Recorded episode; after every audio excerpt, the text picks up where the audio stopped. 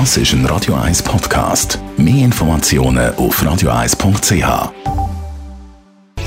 Sprechstunde auf Radio 1. Präsentiert von der Dr. Andres Apotheke Stadtlaufen. Pflanzliches Wissen aus der eigenen Produktion bei Sportverletzungen, Blasenentzündung und Energiemangel.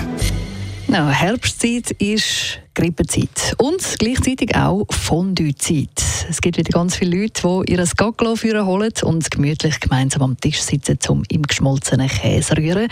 Allerdings gibt es da und dort doch auch immer mal wieder Bedenken. Kann man überhaupt so problemlos alle mit Gabeln in dem Gaglo umrühren, ohne dass man sich ansteckt? Merlin Guggenheim, ist Fondue nicht doch auch ein bisschen ein Virenschleudern aus medizinischer Sicht?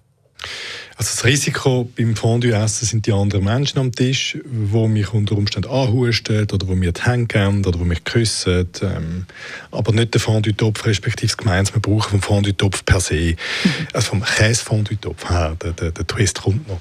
Das Käse-Fondue ist so heiß, dass alle Krankheitserreger, die wir ähm, dort drüber transportieren würden und auch zum Teil Speichelbestandteile, die dann wieder zurückkommen das Fondue, denaturiert werden. Das wird, wird gekillt. Da passiert nichts, das ist safe.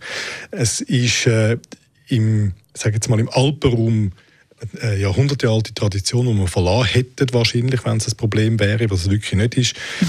In Ländern, wo es schon das Prinzip nicht geht, in Amerika wird das Käsefondue so nicht genossen, sondern das passiert individuell. Also das, das Double Dipping, das geht gar nicht. Aber eben gefährlich ist es nicht. Käsefondue ist also harmlos. Ein bisschen anders sieht es ja scheinbar aus beim Fondue Chinoise.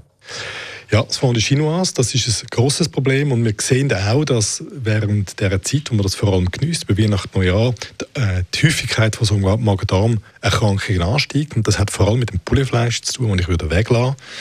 Das Pullefleisch ist äh, im Ruhezustand äh, häufig äh, mit so Krankheitserregern für Magen-Darm-Grippe ähm, versucht und man weiß, dass wenn man rohes Pullefleisch mit der Hand berührt, verarbeitet, sieht man die Hände waschen sofort.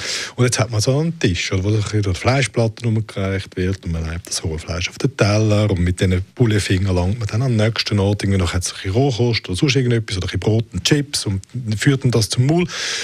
Und das lange tatsächlich für eine Magen-Darm-Grippe. Also bei Fondue Chinoise ist eben nicht Bouillon an sich das Problem, sondern das rohe Fleisch, also das rohe Pouletfleisch. Und das muss man auch lang genug kochen, das Bullefleisch in dieser Bouillon, damit es durch ist. Ähm, halbgares Bullefleisch hat immer noch Krankheitserreger. Beim Käsefondue werden die gekillt und beim halbgaren Poulet bleibt es noch ein, ein, Teil am Leben. Und damit wir uns da richtig verstehen, also beim Fleischfondue ist eigentlich nur das Poulet ein Problem, also Rind- oder Kalbfleisch nicht. Das kann man so festhalten es gibt ja auch aus bestimmten Gründen kein Bullefleisch Tartar, aber das Rinds Tartar und zum Beispiel Kalbs Tartar, das ist nicht das Problem. Danke vielmals, Dr. Merlin Guggenheim. Zu der Frage, ist es eigentlich ein Problem, wenn man zusammen ein Fondue isst, kann man sich dann anstecken? Das ist ein Radio 1 Podcast. Mehr Informationen auf radio1.ch.